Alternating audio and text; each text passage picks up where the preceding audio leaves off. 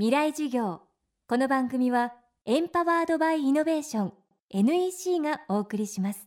未来授業月曜日チャプト1未来授業今週の講師は東北復興新聞の発行人本間裕樹さんです。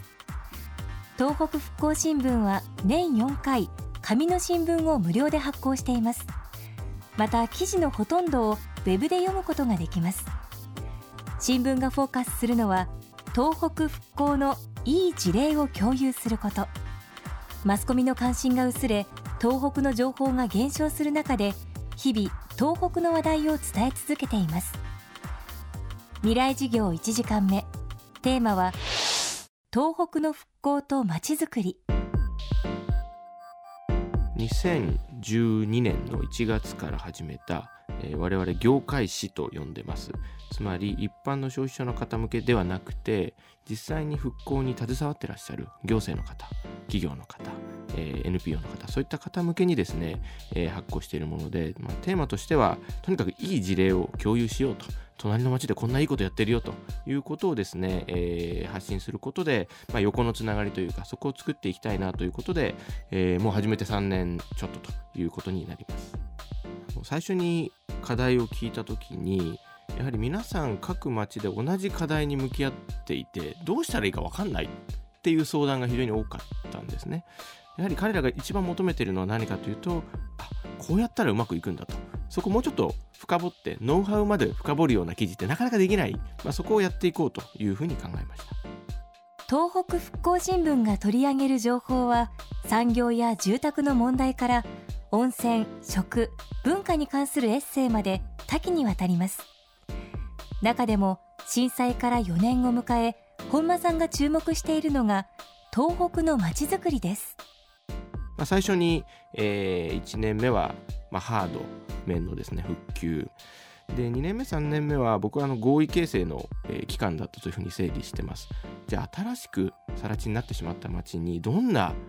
町を作ろうと公園をどこに作ろうか住宅地はどこにして商業施設はどういうものが必要なのかこのゼロからえー、づくりのプランを町民の方、えー、市民の方と一緒に作るという期間だったと思ってます。で2年目3年目でやっと、えー、それがなんとなく形が見えてきてこれまでの1年は、えー、それを具体的に形にし始めた時期期間だったというふうに思います。今ざっくりですけれども住宅という意味で言うと15%から2割2割5分ぐらいが例えば復興住宅とか高台移転という形で被災者の方々の家が作られ始めました。同時に、えー、街づくりということでは、まあ、商店街が復活しただとか大きな施設ができたっていうのがちらほら見え始めたというのがこの2014年度だったと思います。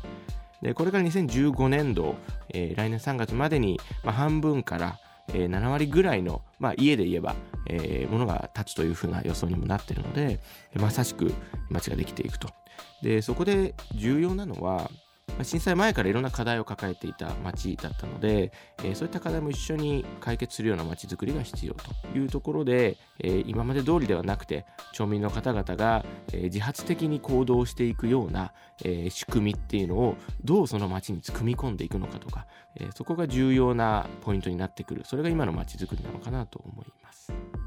今一番分かりやすいというところで言うと、えー、宮城県女川町がですね3月まず21日に新しく駅舎が、え、できてですね石巻線が、ま、全面開通ついにするという大きな出来事があります。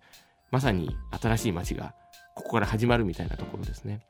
で非常に女川はですね人口が今、まあ、7000人ぐらいまで震災前1万人ぐらいから7000人ぐらいまで減っています。人口減の一番日本全国で一番厳しい状況に置かれている町です。ただしですね7000人なんですがその規模が小さい分非常に顔が見える街づくりに取り組んでらっしゃるなというふうに感じます、えー、町長も40代。で今街づくりの中心街づくり会社であったりですね商工会であったりそういったところの中心人物皆さん40代ぐらいなんですね。素晴らしい言葉があるんですが60代は口を出さないと。50代は、えー、口は出してもいいが手は出さないというようなですねあのことをまあ町の昔からいらっしゃった方々が行って若い人に町づくり任せようっていうことでですね今やってるんですね。で、えー3月21日に駅舎ができてその前にドーンとですね彼はプロムナードと呼んでますけど大きな一本通りができるんですね、えー新しい、えー市民が集える場所ができたりいろんなことを企画されてるんですね。でこれはもうその声を聞いただけでわからないので実際行ってみてですね本当にそれが新しい街なのかどうかっていうのはこれからが勝負だと思います箱ができてうんぬんではないのでただし、えー非常に期待が持てるのは40代、えーもしくはもっとしたら30代の方々が中心になって若い人が中心になってアイデアをずっとこの2年間出し出してですねこの街づくり計画を作ってきたので、えーそれがまさに出来上がるということで非常に楽しみな、えーところですね。未来事業。今週の講師は東北復興新聞発行人本間裕樹さん。今日は東北の復興とまちづくりをテーマにお送りしました。明日は東北の産業復興のお話です。